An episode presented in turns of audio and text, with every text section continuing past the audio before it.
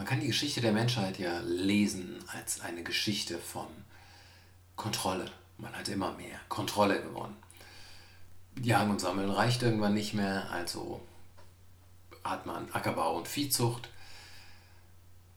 und kontrolliert so besser die Nahrungsressource. Und vier Tage später kontrolliert man halt Elektrizität, Licht, wann immer du haben willst, Warmwasser, wann immer du haben willst. Ähm, bist nicht mehr Krankheiten ausgeliefert, sondern die Medizin hat Fortschritte gemacht, immer mehr Kontrolle über äußere Umstände. Und das, was jetzt passiert, ist die Angst vor Kontrollverlust. Wir verlieren das alles wieder. Nichts ist mehr sicher. Dass ähm, die Kontrolle nie permanent war, haben uns sogenannte Naturkatastrophen immer wieder gezeigt. Wir nennen sie Naturkatastrophen, aber für die Natur ist es keine Katastrophe. Es ist für den Menschen, der Kontrolle erlangen wollte, natürlich eine Katastrophe. Plus es hängen Tragödien dran, definitiv. Aber wir können nicht die volle Kontrolle gewinnen. Es ist nicht möglich. Und alles, was wir gewinnen, ist erstmal temporär. Hinzu kommt, dass Menschen, glaube ich, sowieso Angst hatten, diffuse Ängste. Die Angst vor dem Fremden, die Angst vor der Arbeitslosigkeit, die Angst vor dem Umweltkollaps, die, und das sind so die aktuelleren, aber wir haben Ängste, ähm, der Kalte Krieg, die Angst vor dem Atomkrieg ist ja eine Zeit, in der ich aufgewachsen bin, ohne dass ich, dass, dass ich das Gefühl hatte, okay, aber das betrifft mich tatsächlich. Das war für mich immer so was Abstraktes. Und ich habe mir ja, das passt jetzt gar nicht hier rein, aber das ist die Assoziation, die ich habe, so diese ganzen Weltuntergangs- äh, Atomkriegsszenarien, äh, Comics, die wir in der Schule dazu gelesen haben, Bücher, dies, das, hat mich nie beeindruckt. Warum auch immer. Aber was mich immer beeindruckt hat, war Katastrophen zu sehen im Fernsehen. Eine Stadt ist überschwemmt und äh, die Straßen sind irgendwie hüfthoch oder noch höher unter Wasser. Äh, es können keine Autos fahren. Diese Art von Bildern hat mich als Kind immer sehr fasziniert. Ich dachte immer so, oh, da will ich, da will ich dabei sein. Da würde ich auch gern mal sein, wenn so etwas passiert. Und äh, ich bin es nicht schuld, aber das war nicht mein Wunsch, der das Ganze ausgelöst hat. Davon gehe ich nicht aus, aber jetzt bin ich mittendrin.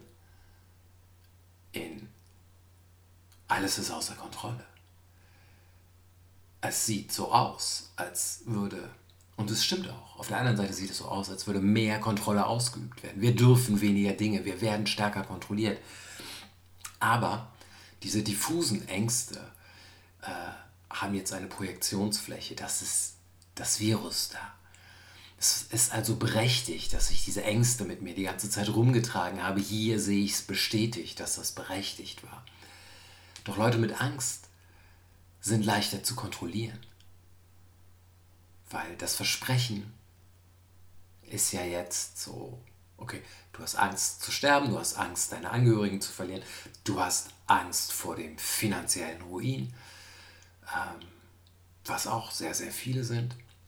Du hast Angst, nicht nur angesteckt zu werden, sondern tatsächlich du bist potenziell eine Bedrohung. Du könntest Leute anstecken, weil du noch nicht weißt, dass du erkrankt bist all diese Ängste machen es, glaube ich, einer Regierung, einer Macht, einer Staatsmacht relativ leicht, Menschen zu kontrollieren in einem Ausmaß, in dem sich in den westlichen Demokratien das Politiker wahrscheinlich nie haben träumen lassen, dass es machbar ist. Und unter der Prämisse, dass man schon ein besonderes Verhältnis zur Macht hat, wenn es einen dahin zieht, Politiker zu werden, würde ich davon ausgehen, auf einer zumindest unbewussten Ebene finden die das auch ganz geil, so viel Macht zu haben.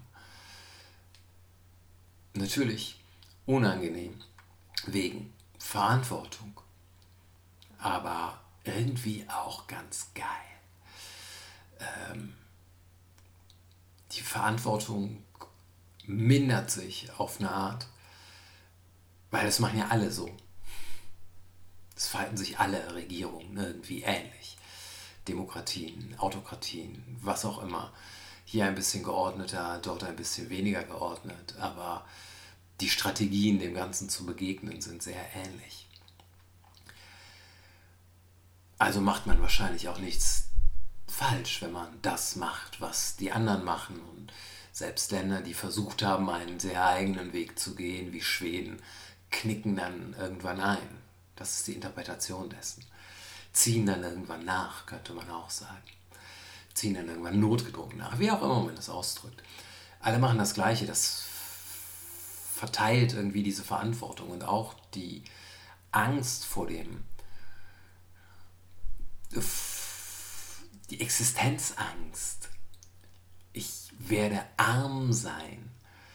Äh, verteilt sich ja auf sehr, sehr viele Menschen und ist vielleicht dadurch ein kleines bisschen gemindert. Aber Leute, die Angst haben, haben in der Regel auch Angst vor Mangel.